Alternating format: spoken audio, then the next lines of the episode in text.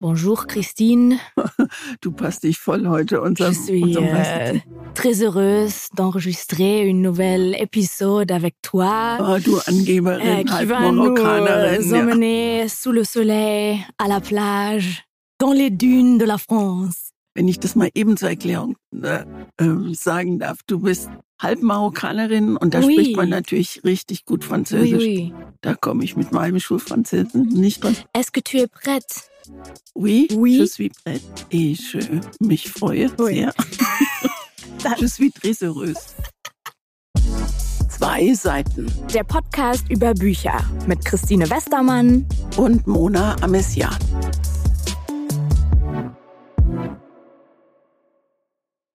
Ja, Frankreich, Christine, löst sehr viel aus bei mir. Nicht nur Marokko, sondern auch Frankreich und alles, was irgendwie französisch, frankophil ist.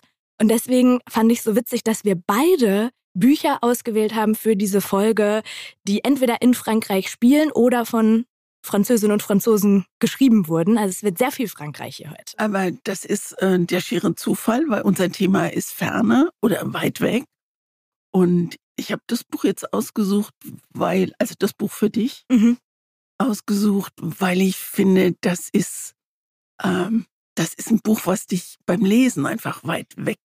So sehr. Ich war, aber das Aber erzähl erst mal, warum du Frankreich Ja, so genau. Frankreich affin Ich bist. habe, äh, das ist wirklich so meine Nummer eins Kindheitsurlaubserinnerung mit Mama und Papa im alten grünen Charan auf den Straßen von Frankreich. Wir sind immer in so einen kleinen Badeort gefahren. Gruisson hieß der bei Narbonne. Und dann sind wir da durch die Felder und Berge gefahren und dann lief immer ein Song. Und da musste ich auch so sehr dran denken, weil auch im Buch läuft immer ein bestimmtes Lied, erzähle ich später noch.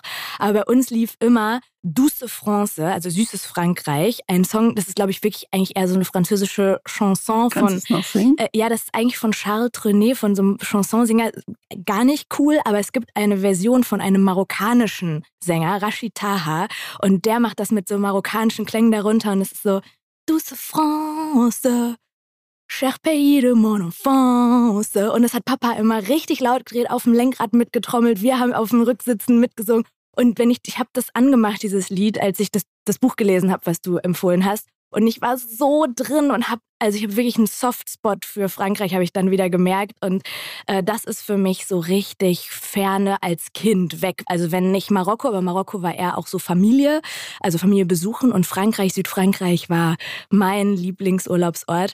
Hattest du sowas auch? Also ich weiß, du bist 48 geboren? Ich bin 48 geboren. Äh, Ich habe die Sommerferien in der DDR verbracht. ja, ich wollte gerade sagen, hast du auch sowas? Oder ist das, sind erst diese weiten, fernen Reiseerinnerungen erst später gekommen? Die dir? kam erst später. Also wir hatten nicht viel Kohle zu Hause und deswegen sind wir, also wenn, dann überhaupt nur in Deutschland gereist. Also mein Stiefvater kam aus Bocholt und deswegen waren wir oft in Bocholt. Und ich bin mit meinem Vater, der sehr früh gestorben ist, mit dem bin ich an den Bodensee gefahren und auch mal nach Italien an so einen See, in dem eine Kirche versunken war. Das ist Mm. im ehemaligen Südtirol. Ich habe leider jetzt den Ort vergessen. Da gibt es übrigens auch ein tolles Buch, aber das empfehle ich irgendein andermal. Aber ich habe, was ich absolut habe, ist Fernweh. Ja. Also dieses Gefühl, ich will weg. Also äh, Weh ist das falsche Wort. Es ist eine Sucht, große Fernsucht. Sehnsucht. Sehnsucht, Mhm. eine Sehnsucht, also eine ganz stille. Aber woher So. kommt das? Also, das haben ja viele Menschen. Ich würde sagen, ich habe das auch. Aber was treibt uns so in die Ferne, wenn man sich ja eigentlich auch da wohlfühlt, wo man lebt und wohnt und Ich zu glaube, Hause es ist die, es ist die fremde Sprache. Es ist sich woanders zurechtfinden wollen müssen. Es ist zu sehen, dass andere Menschen ganz anders leben als man, also einen ganz anderen Tagesrhythmus auch haben. Also ich wenn du zum Beispiel nach Italien fährst, ist der Rhythmus halt total anders als bei uns. Ist Italien so dein Herzensland? ich Oder mag, hast du sowas? Ich mag die Sprache unglaublich und ich war mal verknallt in Italiener und wenn du, wenn du dann, wenn dich dann jemand in dieser Sprache ansprichst, dann bist du gleich Wann nochmal zwei? Prozent. Das war immer mal wieder. Also, es war nicht ein Italiener. Es waren zwei kleine Italiener. So komm, bevor das hier völlig ausartet. Zwei Äh, kleine Italiener, sehr schön. Wir sind in Frankreich und ich habe dir empfohlen, ähm, die vier Jahreszeiten des Sommers, Ja. geschrieben von einem Franzosen. Grégoire de la Cour. Oh, das klingt allein, allein, also ich, das klingt doch allein schon schön. Grégoire Delacour schreibt die vier Jahreszeiten des Sommers. Soll ich es mal vorstellen? Mach. Ein Buch, das für mich auch die vier Jahreszeiten der Liebe heißen könnte, aber dazu äh, vielleicht gleich mehr.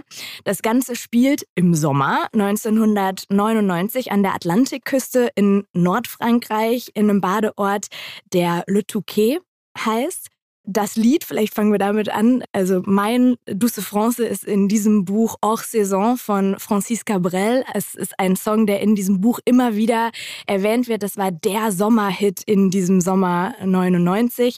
Und in diesem Sommer in Le Touquet lernen wir vier Paare kennen, die an komplett unterschiedlichen Punkten in ihrem Leben sind und auch in ihrer Liebe. Sie haben eine Sache gemeinsam. Sie sind am 14. Juli 1999 in Le Touquet und das so als Randnotiz, der 14. Juli in Frankreich ist ja der große Nationalfeiertag. Da wird, glaube ich, diese, die Stimmung, die Stimmung der, der, Bastille gefeiert, aber ich glaube mhm. auch so insgesamt äh, alle Siege der Vergangenheit. Das ist so ein, so ein Militärtag, also gibt es viele Militärparaden in Frankreich und Feuerwerke und so und eben auch in Le Touquet. Wir lernen zum einen Louis kennen, einen Teenager, der sich in Victoria verliebt, die Nachbarstochter und sich nichts mehr wünscht, als, dass sie die tiefen Gefühle, die er hat, erwidert.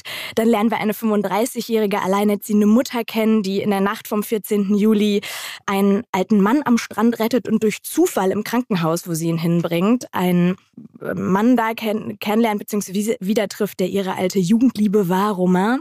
Dann gibt es eine 55-jährige Frau, meine Lieblingsgeschichte in diesem Buch, das ist auch deine Lieblingsgeschichte. Ich verrate nichts, aber die hat einen Wahnsinnsdreh oh, im letzten Satz. Ja. Christine, ich saß vor diesem Buch. Ich habe ich habe ich hab mich so gefreut über dieses Ende. Aber wir, wir sagen wir es mal so, sie hat eine sehr leidenschaftliche und brennende Sommeraffäre in diesem Sommer 99 mit einem Mann, der ihr all die Leichtigkeit und Jugendlichkeit gibt, die sie sich viele, viele Jahre gewünscht hat. Sie, die sie bei ihrem eigenen Mann eigentlich nicht mehr findet. Genau. Darum geht es auch. Vermisst, ja. Und dann noch ein altes Ehepaar, das über 50 gemeinsame Jahre verbracht hat, voller Liebe und auch Höhen und Tiefen, von denen man erfährt und die dann einen letzten Sommer in Le Touquet sein wollen. Ich weiß gar nicht, wo ich anfangen soll. Ich finde dieses Buch, ich finde es also ich fange anders an. Für mich geht es in diesem Buch um die Unvergänglichkeit von Liebe und alle Schattierungen, die Liebe so haben kann. Also, ne, das hat man ja gerade in diesen Beschreibungen schon gehört. Liebe, die anfängt, Liebe, die neu aufflammt, Liebe, jung und alt, dieses sich neu entdecken, Liebe, die einfach sich ein Leben lang zieht und das Besondere daran, und da würde mich auch interessieren, wie du das empfunden hast bei diesem Buch, dass die könnten alle für sich stehen, aber sie sind auch alle miteinander verknüpft. Und nach und nach tauchen sie in den verschiedenen Geschichten der anderen immer wieder auf. Und es setzt sich mit der Zeit beim Lesen so ein Netz aus Beziehungen zusammen. Und manchmal sind das nur Halbsätze. Und deswegen glaube ich und äh, braucht dieses Buch volle Aufmerksamkeit, um das zu verstehen. Das, genau das wollte ich sagen. Ich habe es beim ersten Mal gelesen und bin durchgehastet, weil es auch so, also weil es so viel Fernweh auch stillt und weil, weil du so mittendrin bist. Und dann hat mir, habe ich in irgendeiner Kritik die Stelle gelesen, von der wir eben beide so begeistert waren, die wir aber nicht als, da dachte ich, das kann nicht sein, das hast du überlesen. Nein, das hast du überlesen. Beim hab ich ich habe es erst gar nicht kapiert. Das ist ja auch jetzt, als ich es nochmal gelesen habe, habe ich diese, das ist ja nur ein Satz, mhm. wo sich mhm. plötzlich alles komplett dreht. Ja. Und den habe ich nochmal, da habe ich nochmal gelesen, dachte ich, genau. Ist das, das eigentlich ist auch das, was du beim letzten Mal meintest? Du hast ja gesagt, man muss aufmerksam lesen, weil sich an einer Stelle die Geschichte dreht. Das habe ich mir nämlich gedacht, dass das der Punkt ist. Das ist genau ja. der Punkt. Und wenn du den überliest, verstehst nee. du die, verstehst du die Geschichte überhaupt nicht. Und tatsächlich, also ich habe am Ende gedacht, Mist, ich glaube, ich muss das komplett nochmal von Anfang lesen, weil gerade am Anfang ist das ja auch so, wenn man die anderen Figuren noch nicht kennt, dann versteht man die Bezüge ja überhaupt nicht. Aber wenn man es nochmal liest, dann weiß man ja, ach, der alte Mann da, das könnte der sein vom Ende. Aber wenn ich uns jetzt zuhöre, würde ich denken, boah, dieses Buch will ich gar nicht lesen, weil da muss ich jede Seite dreimal lesen. So ist es gar nicht. Es zieht dich mit Leichtigkeit rein und es hält dich dran und es ist, nichts ist schrill, nichts ist laut es hat eine wunderschöne Stimmung, finde ich. Das, was du beschreibst, wie das alles miteinander verbunden ist, macht unglaublich Spaß, wenn du so in der, in der Hälfte der Geschichte ja. bist. Und am Ende das mit dem alten Ehepaar, das ist einfach, ja, ich, also, ich, ich stottere, wein, weil ich, weil wir es nicht. Weinst du schnell beim Lesen? Viel beim Lesen? Äh, ja, das passiert mir.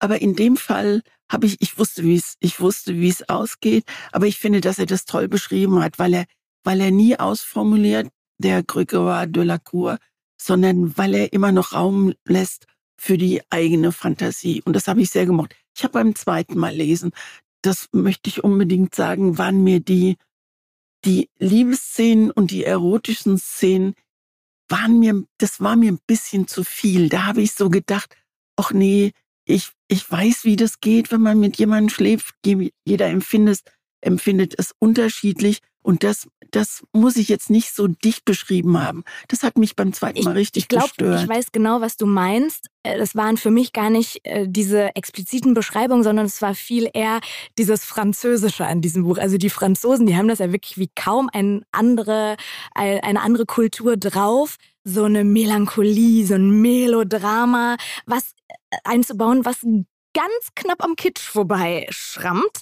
Und hier war es, also es geht ja auch ganz viel um Blumen und dann wird so in der Sprache der Blumen gesprochen. Die Myrte steht dann für erwiderte Liebe und die Hyazinthe heißt, wollen sie Liebe spielen mit einer Spur Erotik. Und da dachte ich auch so, okay, Pass du auf, bist Mutter, Franzose. Ich würde ich, das Buch mir nie kaufen und deswegen würde ich einfach nochmal sagen, bitte, bitte unbedingt lesen. Nee, ich hoffe, unsere Begeisterung wirklich, kommt darüber. Ja, ne? aber also bei Blumen und vermasselter nee, Erotik würde ich denken, auch nee, komm. Nee, ich finde es auch gar nicht vermasselte Erotik, weil, das wäre jetzt mein, mein Nachsatz gewesen, ich finde dadurch, dass das alles in Frankreich spielt und diesen französischen Charme hat, verzeiht man das, weil das gehört irgendwie dazu. Also auch bei dieser französischen Musik. Ich habe mir dann auch dieses Hors Saison von Francis Cabrel, bitte macht euch das im Nachgang an. Dieses Lied Hors Saison, das spiegelt für mich genau diese Atmosphäre von diesem Buch wieder. Und dann hat es wie französische Filme auch, die sind ja auch immer ein bisschen drüber, was so Emotionalität und so dieses, dieses Dramatische und so angeht. Aber irgendwie verzeiht man das, weil das gehört auch ein bisschen ja, dazu gibt, bei der Geschichte. Also die Geschichte, die mir besonders gut gefallen hat, ist die Geschichte von dieser Frau, die sich nicht mehr begehrt und nicht mehr geliebt fühlt. Das ist die, die wir meinen, ne? ist. Die, das ja, ist die genau, mit dem Kniff auch. am Ende. Ja.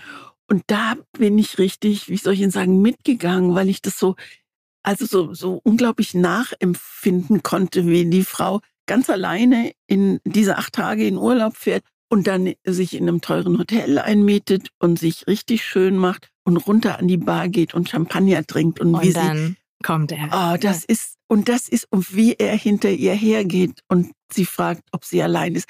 Und diese diese Art von ihr, Anmache er, ist unglaublich schön. Er sagt schön. ihr doch, zu ihnen passt nur Champagner. Sie will was bestellen und sagt er, zu ihnen passt nur Champagner.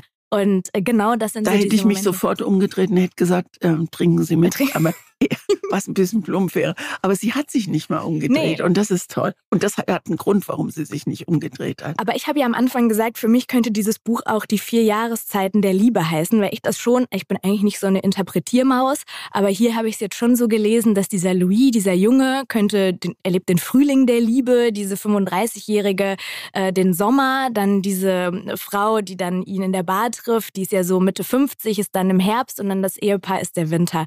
Ist das was, wo du absolut, mitgehst? Absolut. Ich glaube, deswegen heißt es so. Ich glaube, das heißt sogar im französischen Original genauso. Und das finde ich ja immer schön, wenn die den den Originaltitel ins Deutsche zu übersetzen schaffen. Ich habe es gar nicht nachgeguckt, wie es im Original heißt, aber dann nach der Definition wäre ich ja gerade so im Übergang mit 29, im Übergang von Frühling zu Sommer und du wärst Winter. Ist das was, was du auch Vorsicht, in, Ja, genau. Ich bin ausklingender Herbst. wäre ich lieber als Winter. Nee, aber ist das was, was man dann, was man für dieses Buch so lesen kann? Oder ist das was, wo du im eigenen Leben sagst und auch so weg von allen Badeorten in Nordfrankreich und all dem französischen Melodrama kann man das auch so übertragen auf. Also die, deine uns. Interpretation stimmt total, aber ich würde sie nicht auf mich anwenden, weil ich mich manchmal wirklich also frühlingshaft leicht fühle, wenn man wenn man nochmal flirtet oder wenn man, man kurzfristig wieder in seinen eigenen Mann verknallt ist oder so. Das ist, also die vier Jahreszeiten mache ich immer durch in einem Jahr. Das ist ne? total witzig, weil ich hätte, das, ich hätte das genauso gesehen aus anderen Gründen, weil ich habe das Gefühl, man durchläuft egal ob man 29, 79, 59, 19 oder 9 Jahre alt ist, äh, 9 vielleicht nicht, äh, sagen wir mal ab 19, äh, man durchläuft diese Jahreszeiten immer wieder. Ne? Also es gibt dann den Sommer, dann gibt es den Frühling, dann wird es mal Winter oder ein bisschen herbstlicher, aber dann kommt auch vielleicht wieder ein Sommer. Das fand ich nämlich ganz witzig, dass es in diesem Buch so klar ist und so Sinn macht, aber im echten Leben fühle ich das überhaupt nicht, weil man kann auch schon mit 30 im Winter sein, ehrlich genau, gesagt. Genau, und die beiden alten Leute erleben ja an diesem einen Tag, an dem man sie begleitet, erleben ja absolute Frühlingsgefühle und die sind ihnen keineswegs fremd, weil sie haben sie in den 50 Jahren ihrer Ehe immer erlebt und das ist auch so schön an diesem Beispiel dieser Wintermenschen, wenn du so willst, dass du bei denen, wie du es eben formuliert hast, alle Jahreszeiten immer spürst, die erzählen ja von ihrem Leben und sie haben sich Sie haben sich im Krieg getroffen, auf einem, auf einem Minenfeld und da sind die Minen hochgegangen und sie sind über, sie sind geflohen und sind übereinander gefallen, weil sie sich einfach ducken mussten. Und so haben sie sich kennengelernt. Und das ist. Ich fand die ganz toll. Die, die ich fand die ganz, ganz, ganz toll. Schön. Und auch das Ende von den beiden, also was sie da zusammen, ach, das ist so schrecklich wenn man über ein Buch eigentlich nichts erzählen ja, darf. Ja, aber ich finde, oder? also ich finde, da spoilert man nicht zu viel, wenn man sagt, sie erleben ihren letzten Sommer da zusammen. Ne? Ihren also letzten dann, Sommertag. Ihren letzten ne? Sommertag des Lebens, des Lebens ne? und treffen genau. dann eine gemeinsame Entscheidung. Und das war schon was. Deswegen habe ich gerade gefragt, ob du schnell weinst beim Lesen. Ich nämlich überhaupt nicht. Hast und ich habe das gelesen. Ich glaube auch, weil das so ganz besonders beschrieben ist. Und ich hatte richtig ein Kloß im Hals. Aber ich fand es gleichzeitig schön und tief traurig und habe mir das so vorgestellt, diese letzten Momente, die man mit dem Menschen hat, den man seit 50, könnte ich jetzt schon wieder weinen, den man seit 50 Jahren liebt und mit dem man sein Leben lang alles verbracht hat. Das fand ich schon. Und dann mit dieser Poetik beschrieben, die aber trotzdem sich nicht nach Poetik anfühlt, sondern man kann das ja schon einfach auch easy lesen, dieses Buch. Das fand ich schon echt groß. Und habe das dann wirklich danach nochmal gelesen. Das freut mich. Ja. Mich freut es total, dass dir das Buch gefallen hat. Als ich es jetzt das zweite Mal gelesen habe, habe ich gedacht, oh, das könnte mit Mona kritisch werden. Ja, weil das du? Ja, weil ich dachte, das ist so, das ist so weit weg von deiner, von deiner jugendlichen Frühlingshaftigkeit oder von deinem, wie auch immer man das. Ich dachte, du, du kannst dich da nicht Nee, aber ich, ich habe auch wirklich irgendwie Gefühle für Lieben, die lange schon erhalten. Ähm, ich hatte zum Beispiel diese Woche in Erfurt und war im Hotel und dann saß neben mir, also es waren Tische, die ganz nah beieinander waren. Also eigentlich saß ich quasi mit denen am Tisch. Ein Ehepaar, ich würde die so um die 80 schätzen. Und die, die, sind nicht zum Buffet selbst gegangen, sondern denen wurde das gebracht auf Tellern. Und dann hat sie zu ihrem Mann gesagt, aber die Butter äh, lässt du weg, hat der Arzt ja gesagt. Ne? Und dann steht sie doch irgendwie auf, geht langsam auf Toilette und dann zwinkert er mir so zu und macht sich diese zwei Päckchen Butter, Fett aufs Brot, legt den Käse drauf und dann kommt sie wieder, er isst das Brot, dann geht er am Ende vorweg und sie guckt mich an und sagt, äh, so hinter seinem Rücken, er hat die Butter aufs Brot gemacht, ne? Und, mal, und wenn das kein literarischer Moment ist, weiß ja, ich auch nicht, das, buchreif. Doch, das ist doch großartig. und ich war so, ach Mann, und die waren einfach ganz toll zusammen. Und ich war so, das möchte ich auch. Und dieses Gefühl hatte ich bei den beiden hier auch, dass ich so wirklich das Gefühl hatte, das ist äh, so, wie die coolen Kids sagen, Life Goal. Das freut mich sehr. Ja. Die vier Jahreszeiten Die des vier Sommers. Jahreszeiten des Sommers. Wir haben ja auch heute eine Frage. Sollen wir die jetzt einbauen, bevor wir über Unbedingt. das zweite Buch sprechen? Dann machen wir das. Eine Frage, zwei Seiten. Genau, ich habe nämlich, nachdem ich das Buch zweimal gelesen habe, mich gefragt, weil das eigentlich mir so total widerstrebt, ist das was, was du häufiger machst, also größer gefragt, Bücher doppelt lesen oder vielleicht auch dreifach lesen, ist das cool oder ist das Zeitverschwendung? Also Zeitverschwendung würde ich mir nicht anmaßen zu sagen. Ob es cool ist, weiß ich nicht. Ich weiß nur, dass ich es nicht mache. Und seitdem ich dich kenne und seitdem wir diesen Podcast machen, muss ich es machen, weil ich nicht dir einfach Bücher empfehlen will. Also diese Jahreszeiten des Sommers ähm, sind, glaube ich, jetzt sechs Jahre alt oder so. Und keine Ahnung, in welcher Stimmung ich damals war. Und das gibt's ja auch. Das ist ja auch was, was man, worüber wir uns unterhalten können, in welcher Stimmung man ein Buch liest. und ob man vielleicht total. im Urlaub in einer ganz anderen Stimmung ist, ob Bücher vielleicht eine viel größere Chance haben, akzeptiert zu werden. Frag mich das gleich nochmal, wenn du über das Buch redest, was ich dir äh, empfohlen habe, weil. Ja, ja. genau. Mhm. Äh, also ich bin viel offener, viel empfänglicher. Ich lese dann auch schon mal, also der neue Irving ist da, der hat 900 Seiten. Den nehme ich auf jeden Fall mit in den Urlaub. Den würde ich sonst gar nicht lesen, aber da habe ich die Muße und dann hat er auch eine Chance. Und jetzt habe ich selbstverständlich ähm, den Faden verloren. Aber nee, bei, bei uns ist es ja aber auch irgendwie besonders, weil wir können nicht einfach mal sagen, so, ich lasse jetzt alle Bücher beiseite, ich lese jetzt das 900-Seiten-Buch, was ich unbedingt möchte für die nächsten vier Wochen, weil Lesen einfach zu unserem Alltag, Beruf, Beruf hm? dazugehört. Und das ist, glaube ich, auch mit der Grund, warum ich Bücher super selten doppelt lese, weil ich auch immer denke, es gibt so viele da draußen, die ich noch nicht kenne, dann ähm, nehme ich meine Zeit doch lieber dafür ein. Ähm, früher war ich auch wirklich eher so auf dem Trichter, dass ich gesagt habe, das ist Zeitverschwendung, weil warum soll ich eine Geschichte lesen, die ich schon kenne? Warum soll ich einen Film nochmal gucken, bei dem ich schon weiß, wie er ausgeht? Aber jetzt hier dieses Buch, ne, die vier Jahreszeiten des Sommers, hat mir einfach gezeigt, dass es manchmal fast nötig ist, um ein Buch komplett zu verstehen, weil ich habe es einfach vorher nicht verstanden und du ja in Teilen dann also auch nicht ganz verstanden. Ich, beim ersten Mal, ich muss das beim ersten Mal zweimal lesen ja. und zu so begreifen, wo der Punkt, wobei, wenn man es wenn man's normal liest, also in, nicht in Hektik, Westermann-Geschwindigkeit, kriegt man es natürlich mit. Du stolperst über die Stelle und denkst, wie bitte? Und dann liest du es nochmal und dann weißt du, weißt du einfach Bescheid. Was heißt denn Westermann-Hektik? Weil ich glaube, es gibt auch die Amesian-Hektik und ich glaube, unsere Hektiken haben auch was mit unserem Beruf zu tun. Ja, es ist, ist schon so, dass ich ähm, dass ich manchmal, wenn einer über 17 Seiten eine gerade ergrünende Birke beschreibt, dass ich da auch schon mal großflächig drüber hinweglese, weil ich es einfach, weil ich ahne, wohin er will und ich manchmal einfach keine Zeit oder keine Lust auf Poesie habe. Und äh, und wenn man selbst Bücher schreibt, und du hast es ja auch gemacht, das schon, manchmal denke ich, die schreiben doch auf Zeit oder so. Das darf man natürlich keinem erzählen. ich hatte so einen Deutschlehrer früher, bei dem waren, ich glaube, der hatte einfach keinen Bock, so lange Klausuren zu korrigieren. Und der hat uns gedrillt auf kurze Sätze, kein Satz mehr als nötig und so. Und seitdem bin ich auch so ganz drauf fokussiert, dass nichts länger ist als nötig. Aber manchmal braucht es halt auch die drei Seiten Birkenbeschreibung, ne? Ja, manch, ja wenn dann einer von der Birke erschlagen wird, ist es ganz wichtig zu wissen, in welchem Zustand wir. Aber manchmal verändert sich eigentlich bei dir was, wenn du, wenn du weit weg von zu Hause liest?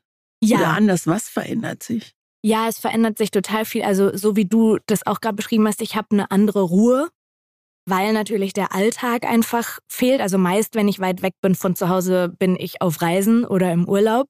Dann ist man ja eh schon, also merkt man ja auch in allen Belangen privat, was Gespräche angeht, was so Beobachten der Umgebung und so angeht. Man, alle Sinne sind ja irgendwie anders getrimmt als zu Hause, wo es immer darum geht, ah ja, jetzt gleich habe ich um zwölf den Termin, danach, ah ja, ich muss noch beim Arzt anrufen. Okay, was essen wir heute Abend? Ah, einkaufen noch. So, das fällt ja alles irgendwie weg. Und dann ist beim Lesen bei mir auch alles irgendwie anders geschärft, alle Sinne.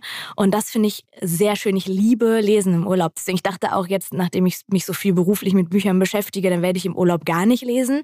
Aber wenn man wirklich eine Leidenschaft hat für Bücher, dann liest man da auch, aber anders als beruflich. Anders, genau. Wenn du, wenn du an deinem Lieblingsort in Frankreich bist, in Urlaub und du hast ein Buch dabei, das in das zu Hause spielt, in Köln, in Berlin, in München. Mag ich nicht.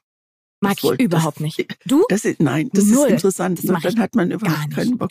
Und deswegen, das ist jetzt auch die gute Überleitung zu dem Buch, das ich dir empfohlen habe. Das habe ich dir empfohlen zum Thema Ferne. Erstens, weil es inhaltlich äh, für mich sehr viel mit Ferne zu tun hat, aber du kannst ja gleich erstmal erzählen. Aber auch, weil ich es in sehr weiter Ferne gelesen habe. Ich habe das vergangenen November auf Mauritius gelesen und ich bin auch echt keine häufig Fernreisende. Also es war schon eine sehr besondere Reise. Ich glaube, die letzte Fernreise davor war 2015 und dann jetzt eben wieder 2022. Also es war schon ein großes Ding. Und dann lag ich da so 9000 Kilometer entfernt von zu Hause am Strand. Und ich finde Ferne geil, aber ich finde Ferne auch manchmal beängstigend, weil ich so dachte, wo bin ich hier? Ich bin hier irgendwo auf einer Insel im Ozean. Wenn man sich das auf der Karte anguckt, in Köln am Schreibtisch. Das ist irgendwo im Nirgendwo und ich bin jetzt hier einfach. Und da habe ich dieses Buch gelesen, was du jetzt vorstellst und behalte das bitte im Hinterkopf. Es hat für mich doppelt mit Ferne zu tun. Also es geht um Wasser, es geht um Meer. Das Buch heißt Über die See.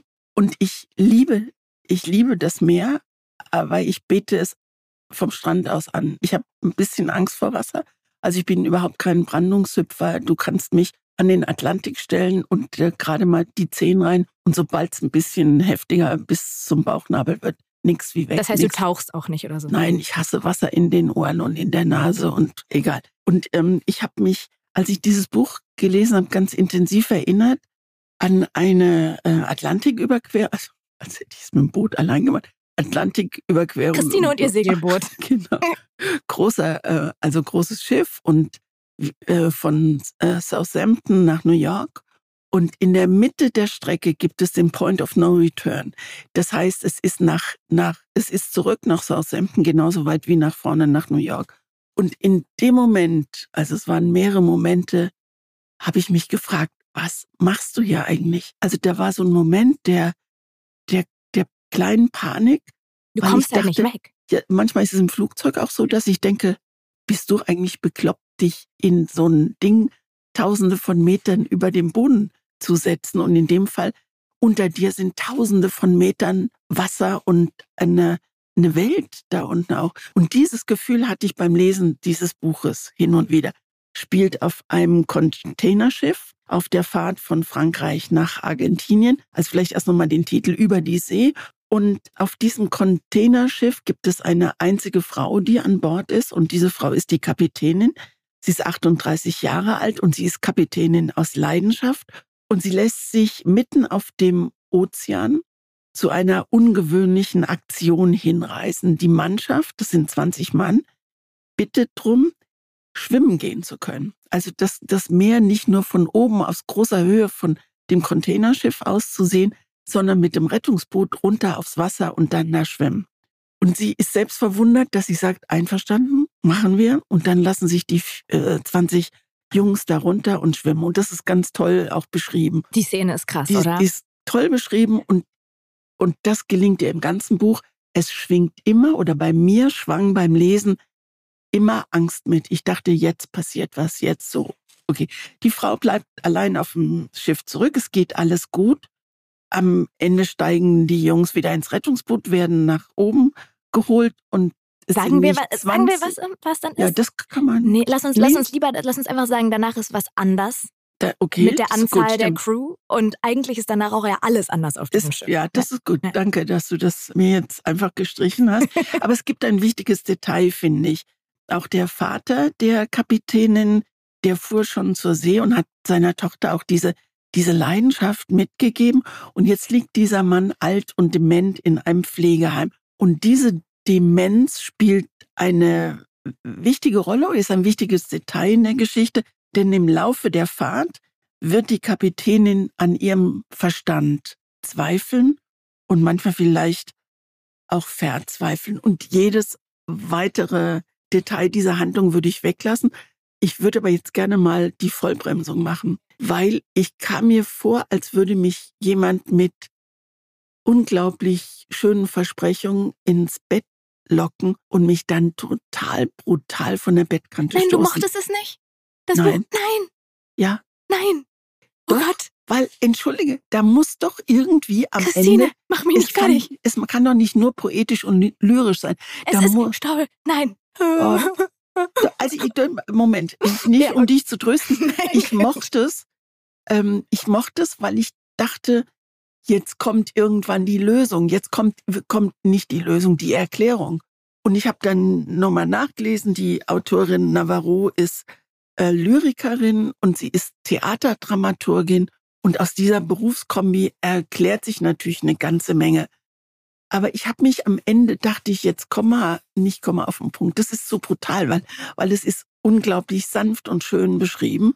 Und es ist immens spannend, weil du immer noch auf die Auflösung wartest, was ist denn passiert, als sie das Rettungsboot hochgehoben haben. Und was passiert eigentlich? Warum hängt sie dauernd mit dem Ohr auf dem Schiffsboden? Und warum fahren sie in diese dicke Nebelwand und haben Angst um ihr Leben? Das ist da so will ich witzig. doch am Ende mal eine Erklärung haben. Das ist so verrückt, weil eigentlich geht es mir immer so, dass ich solche Erklärungen brauche. Bei diesem Buch habe ich die ganze Zeit irgendwie gewusst, dass sie nicht kommt und ich war komplett fein damit, weil es für mich dabei um ganz andere Dinge geht, nämlich auch um dieses Rätselhafte. Also sie personifiziert auch dieses Frachterschiff ja fast. Ne? Also sie hört da den Herzschlag und irgendwie kooperiert dieses Schiff irgendwann nicht mehr. Und so dieses erhabene Gefühl auf diesem Schiff dann dieses bedrohliche Gefühl auf diesem Schiff, diese starke Kapitänin, die ja auch als Arbeitstier bezeichnet wird und echt Respekt auch hat von dieser Crew, die sich aber trotzdem auch manchmal so ein bisschen hinter ihrem Rücken über sie unterhält. Diese Szene im Wasser, diese Männer da im Wasser, diese, dieser Kipppunkt von absoluter Freiheit äh, und glitzerndem, fast verzaubertem Gefühl in diesem weiten Meer und dann kippt das zu existenzieller Angst und dann ist alles anders wenn die da wieder hochkommen. Und ich bin durch dieses Buch wirklich emotional so durchgetrieben, wirklich wie, es ist voll abgedroschen, aber wie auf so einer Welle durchgesurft. Es hat mich so mitgenommen. Und ich mochte diese Kapitänin so sehr, ich mochte die Sprache so sehr. Ich weiß, was du meinst mit Lyrik und Poetik, aber. Es ist eine so geschickt aufgebaute Stimmung, dass ich mich, ich glaube, bei mir in meiner Reaktion spielen zwei Sachen eine Rolle. Einmal Ärger und einmal Scham. Ich habe mich über mich selbst geärgert, dass ich am Schluss gewartet habe, weil ich gewartet, dass ich eine Erklärung bekomme.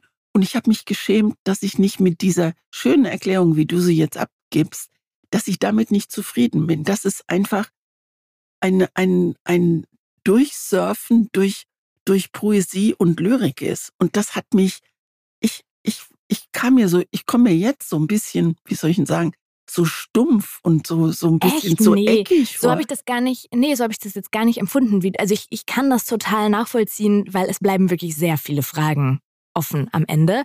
Ich muss aber auch dazu sagen, ich bin sehr fasziniert von diesen Schiffswelten. Ich glaube, ich habe jede Doku geguckt, die es von Containerfrachtern gibt bei YouTube, Arte, Mediathek und so. Also dieses Leben auf einem auf einem Metallding, was sich übers Wasser bewegt. Etwas, was ja, das beschreiben diese Männer auch, wenn die da im Wasser schwimmen, was ja eigentlich wie ein Hochhaus ist. Also darunter ist Kilometer einfach geht's noch runter und wenn man nicht aufpasst, dann fällt man. Man ist einfach dieser gigantischen Naturgewalt ausgesetzt und ich glaube, all das hat mich so fasziniert und es hat wahrscheinlich auch dazu beigetragen, dass ich da an diesem Strand lag und aufs Wasser geguckt habe. Genau das wollte ich gerade sagen. Ich glaube, wenn ich das auf Mauritius gelesen hätte und aufs Wasser gucke, ich weiß gar nicht, ich war auf Mauritius, aber ich kann mich an keine Schiffe erinnern, die da vorbeifahren. Aber du weißt, du guckst ist, in die Weite. Da, genau, ne? es ja. ist ganz viel Wasser und es ist ganz viel Nichts und es ist ganz viel Ferne. Dass man, da haben wir ja eben kurz drüber geredet, dass man Bücher da ganz anders liest. Das glaube ich schon. Aber ich finde es ganz spannend, weil du hast beim letzten Mal, als ich dir das empfohlen habe, hast du gesagt, oh, also Ozean und Schiff, das, da würde ich ja überhaupt nicht nachgreifen. Und das äh, finde ich ganz spannend, weil bei mir hat genau das dazu geführt, dass ich das sofort mir für einen Urlaub rausgelegt habe, obwohl das nur so, keine Ahnung, weiß nicht wie viele Seiten, 100, Ganz 130 nicht, ja, oder so, ja, 100, 140 Seiten. Aber es war genau das Richtige. Also es war wirklich eins meiner Jahreshighlights. Glaubst du, dass es anders gewesen wäre zu Hause auf dem Balkon? Ich glaube, da hätte ich es auch gemacht. Ich glaube, da hätte ich es auch wirklich gemacht. Aber da, am Tag danach, waren wir auf einem Boot nicht auf einem Schiff, aber auf dem Boot. Und ich hatte das auch noch mit, weil die letzten Seiten fehlten und ich nicht wusste, wie lange wir da sitzen und warten, bis irgendwelche Meerestiere, die wir sehen wollten, vorbeischwimmen. Und dann habe ich auch so ein Video gemacht, ich glaube, ich habe es auch sogar gepostet, wo ich dieses äh, Buch so halte und das, das Schiff fährt und man sieht auch nur Wasser. Und ich glaube, ich war auch einfach ein bisschen Ozean verliebt und Salz in den Haaren verliebt und, und fand das aber auch total faszinierend. Ich, ich, ich sag auch jedes Mal, wir wohnen recht nah am, am Rhein und wenn wir da, wenn ich da lang gehe an der Promenade und diese ganzen Fluss Flussschiffe, Flusskreuzfahrtschiffe, da sind ja keine echten Kreuzfahrtschiffe, aber die Menschen von Düsseldorf über Bonn nach äh, Köln fahren. Jedes Mal denke ich, da werde ich, da werde ich später meine Rente drauf verbringen auf diesen. Ich finde unterwegs sein auf dem Wasser, auf so einem in sich geschlossenen Kosmos, selbst auf so einem Flusskreuzfahrtschiff bist du schon in anderen Welten als am Ufer. Weißt du, was ich glaube, dass beim Lesen dieses Buches auch meine Angst vor Wasser eine Rolle mm. gespielt hat. Mhm. Und ich erinnere mich an Mauritius, da, da dümpeln so am, am Strand entlang diese Fischerboote und die bieten dir dann an, sie nehmen dich mit raus und du kannst dann schnorcheln. Jetzt ist Schnorcheln für mich die Hölle auf Erden, weil ich immer denke, oben durch das Loch kommt Wasser in meine Nase. Und ich, wir sind von dem, ähm, also mein Mann ist sofort rein ins Wasser und toll. Und ich habe mich nicht getraut. Und ich brauchte den Rettungsring, dieses, dieses wirklich unbewegliche, harte Ding, was da auf dem Und der, der, der Fischer hat mich angeguckt, als hätte ich es nicht mehr alle, hat mir das aber dann gegeben und ich lag auf diesem Ding ähm, und habe unter Wasser geguckt und habe gesehen, dass die Erde da praktisch wie umgekehrt ist. Also da gibt es Berge und da gibt es äh, kleine Täler und die Fische sind die Menschen. Also das war faszinierend und für mich gleichzeitig unglaublich beängstigend. Und ich glaube, diese Angst vor Wasser und von dem, was ich nicht mehr bestimmen kann, hat bei diesem Buch eine große Rolle gespielt, weil es ist unglaublich spannend.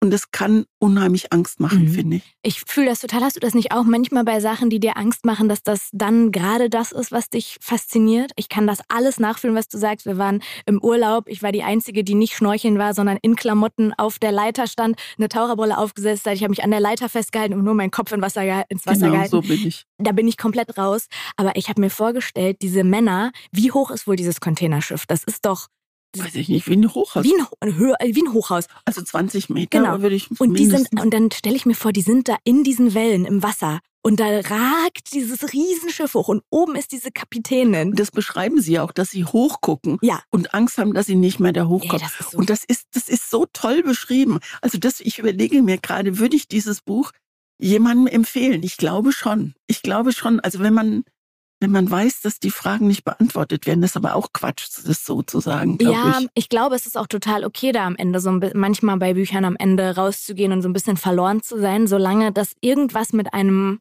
macht. Und dieses Buch, also ich kann mir nicht vorstellen, das merkt man ja auch, wenn du jetzt erzählst, selbst wenn es, wenn es bei dir dann irgendwo so eine Vollbremsung gab und du gesagt hast, also jetzt sind mir das zu viele offene Fragen, macht es ja was mit einem. Und das Coole bei Büchern ist ja, was man ja wirklich auch immer an dieser Stelle sagen muss, kein Buch, was ich bisher in meinem Leben gelesen habe, war für die Katz oder war etwas, was ich bereut habe. Weil anders als bei Filmen oder Serien, bei denen man schon mal bereut, wenn man da 20 Stunden guckt, aus einem Buch nimmt man immer was mit. Wenn du es bis zu Ende liest. Also wenn du es empfiehlst. Ja, aber auch, auch bei Büchern, die ich halb gelesen habe. Also irgendwie bei Texten, ich bereue das nie, wenn ich Zeit mit Texten verbracht habe und gelesen habe. Das ist sowas so, da ist man ja auch schon mittlerweile so ein bisschen stolz, wenn man denkt, ich bin raus aus diesem ganzen digitalen Quatsch und habe Zeit einfach mit sowas Haptischem wie einem Buch Buchstaben auf weißem Grund und für mich ergibt sich eine Geschichte geil.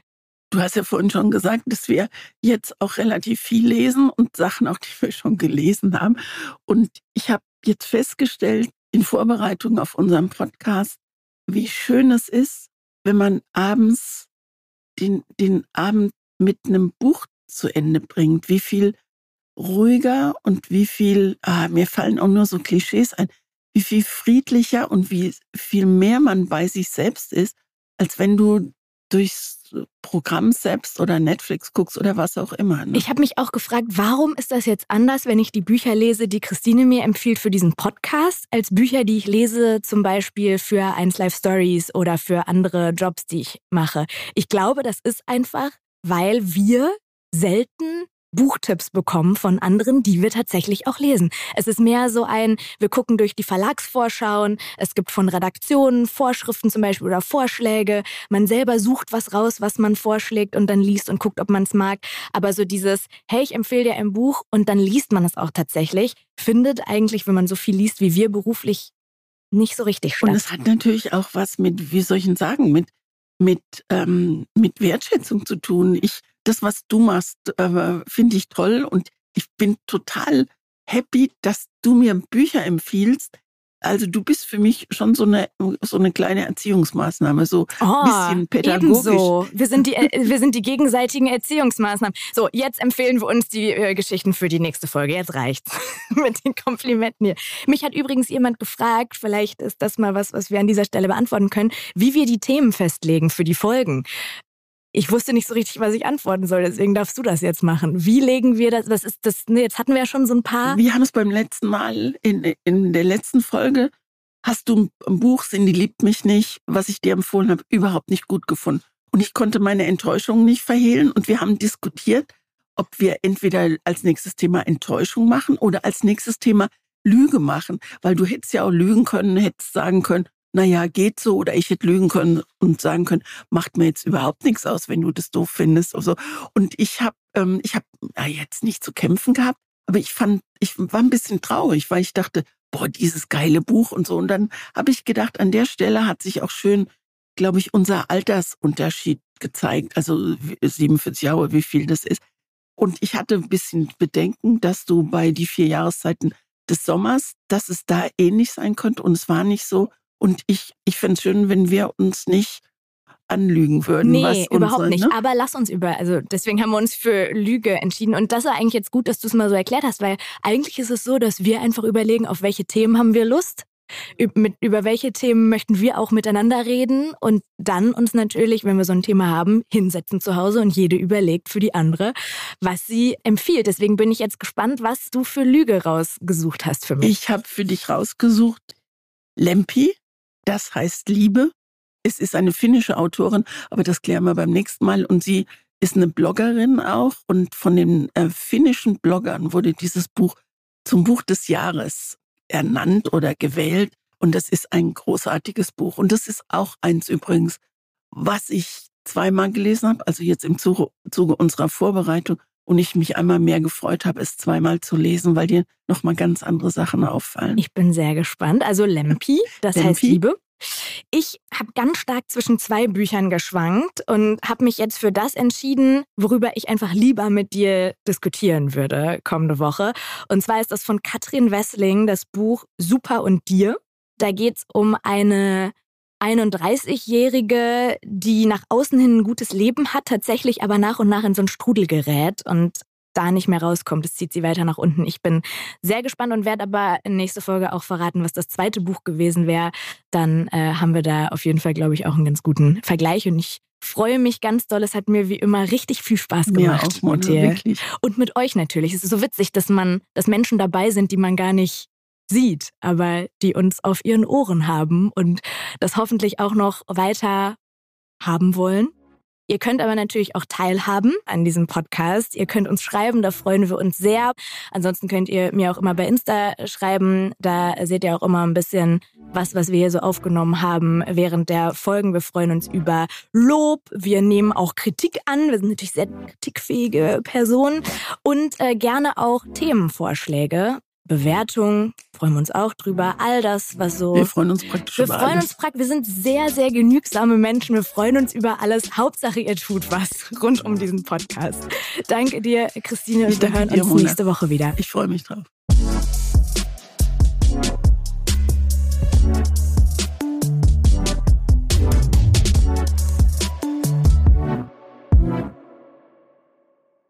Dieser Podcast wird produziert von Podstars bei OMR.